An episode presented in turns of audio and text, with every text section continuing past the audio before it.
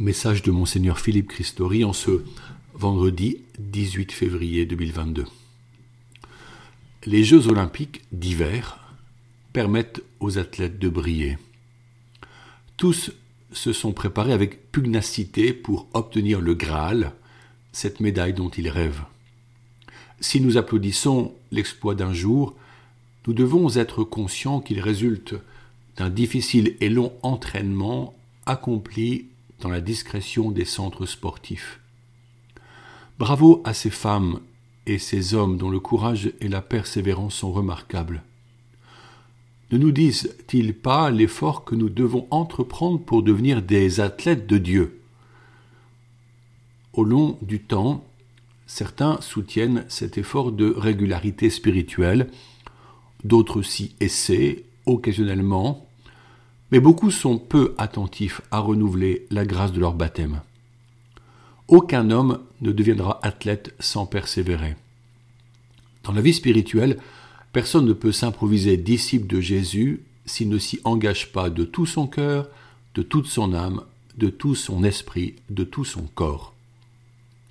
Je vous entends me dire que je mets la barre un peu haute et que l'on peut être un bon chrétien juste en évitant le mal et en faisant son devoir de catholique le dimanche par la pratique de la messe. Cette exigence est en réalité celle que Saint Paul nous enseigne. Car, dit-il, nous ne luttons pas contre des êtres de sang et de chair, mais contre les dominateurs de ce monde de ténèbres, les principautés, les souverainetés, les esprits du mal qui sont dans les régions célestes. Éphésiens 6 au verset 12.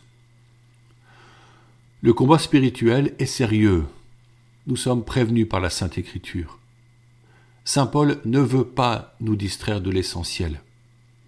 Lui-même, auteur du plus beau des hymnes sur le véritable amour, voire 1 Corinthiens 13, a vécu ce combat.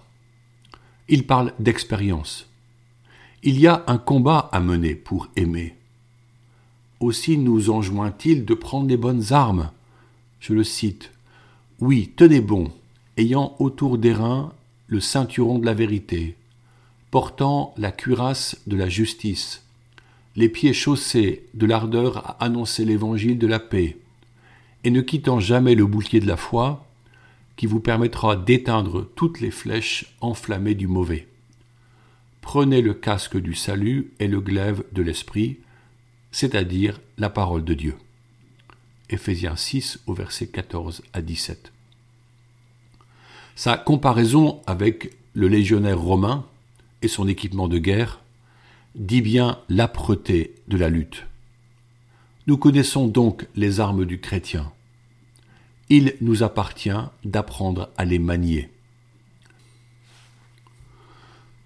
Chaque dimanche, avant la lecture de l'Évangile, ne signons-nous pas notre corps par trois fois pour demander au Saint-Esprit que la bonne nouvelle éclaire notre intelligence, nos paroles et notre cœur afin que nous l'aimions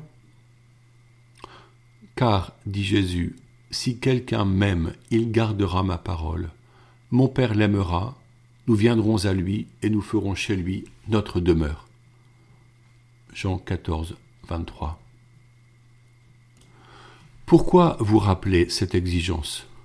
Non pas pour vous apeurer, mais pour qu'ensemble nous soyons prêts pour une nouvelle période d'intense vie spirituelle, dans la fidélité au commandement de Jésus, par la lecture assidue de l'Évangile, par le partage de quelques ressources financières, et aussi par le jeûne, dont Jésus dit tout le bien pour obtenir certaines grâces.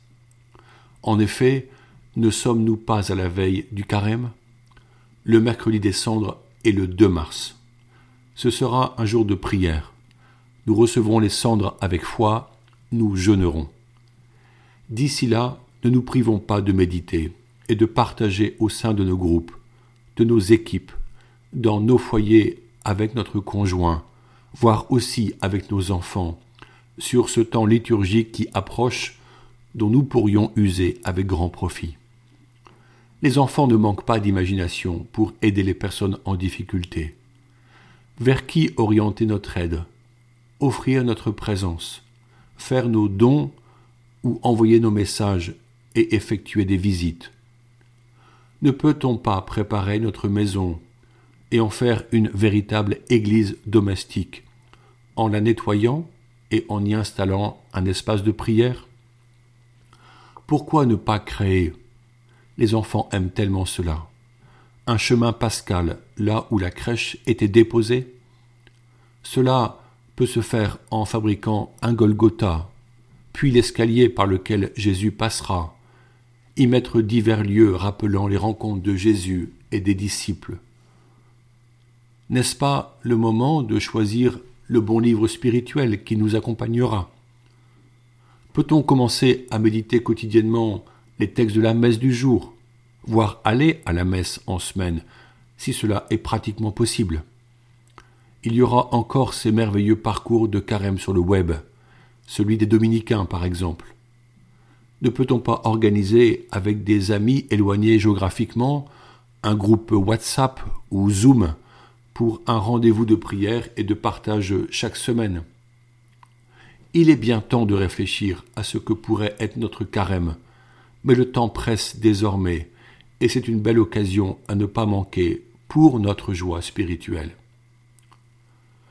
Maintenant, certains d'entre vous penseront que la vie les éprouve, et cet effort de carême les dépasse.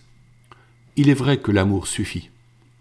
Saint Augustin ne disait-il pas Aime et fais ce que tu veux Certes, mais aimons-nous vraiment et toujours Tout effort spirituel est demandé, non pas pour lui-même, mais en vue de notre union à Jésus-Christ, qui nous attire à lui.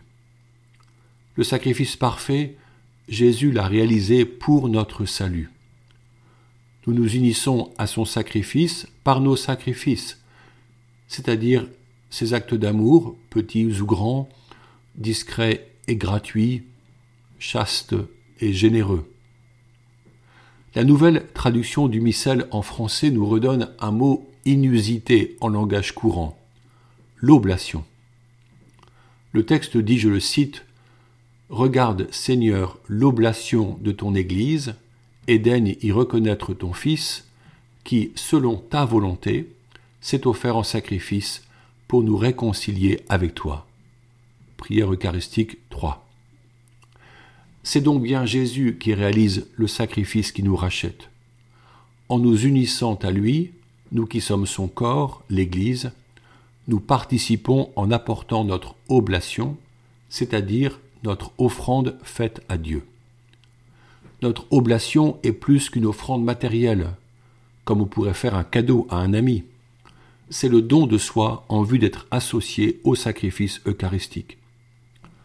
Nous ne pouvons pas prétendre offrir ce que Jésus offre, car lui, qui est de condition divine, offre sa propre vie sur la croix. Mais nous, ces fidèles, ensemble comme peuple de Dieu, participons réellement à son sacrifice par notre oblation.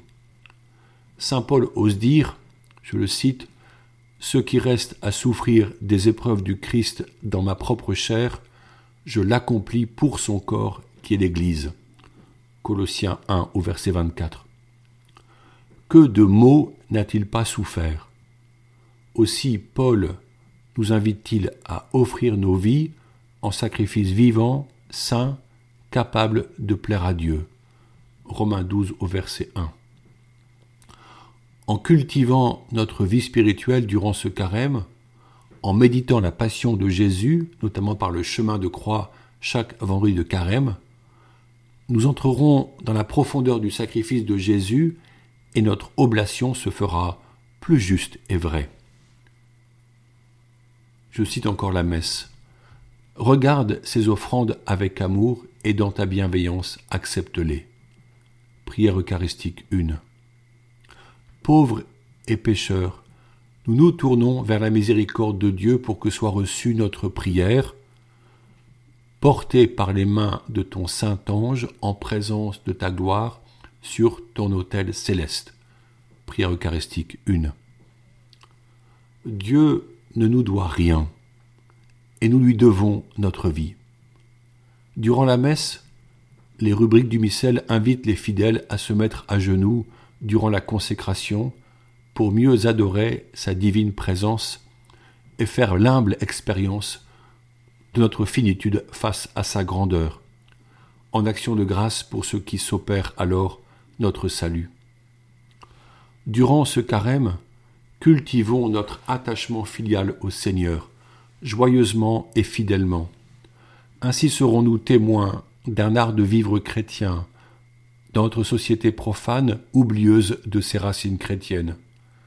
Nous verrons alors des cœurs désireux du doux visage de Jésus.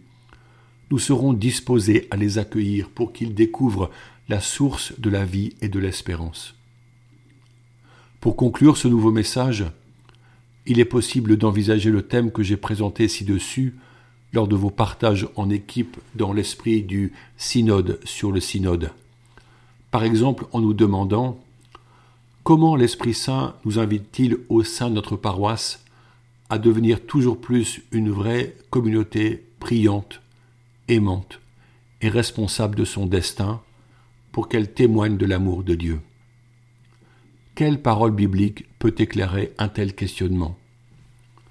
C'est à vous, fidèles laïcs, d'imaginer les chemins nouveaux pour que chacun prenne conscience de son appartenance à sa communauté d'Église dont il est réellement responsable pour la joie commune et pour l'annonce de l'Évangile.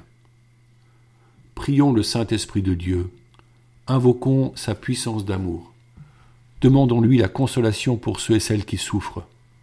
Je vous demande de prier en particulier pour nos prêtres les plus âgés, proches de la rencontre de leur Seigneur, dont ils furent les serviteurs par leur sacerdoce. Reprenons les paroles de ce chant qui invoque le Saint-Esprit, qu'elles viennent soutenir notre élan de foi. Viens, souffle de Dieu, viens. Viens, hôte très doux. Viens, souffle de Dieu, viens. Sonde-nous, scrute-nous. Éclaire-nous, Esprit de Dieu, que brille la vérité. Inonde-nous de ta clarté, viens nous transformer. Esprit de Dieu, viens en nos cœurs. Esprit de Dieu, viens en nos cœurs. Bonne journée.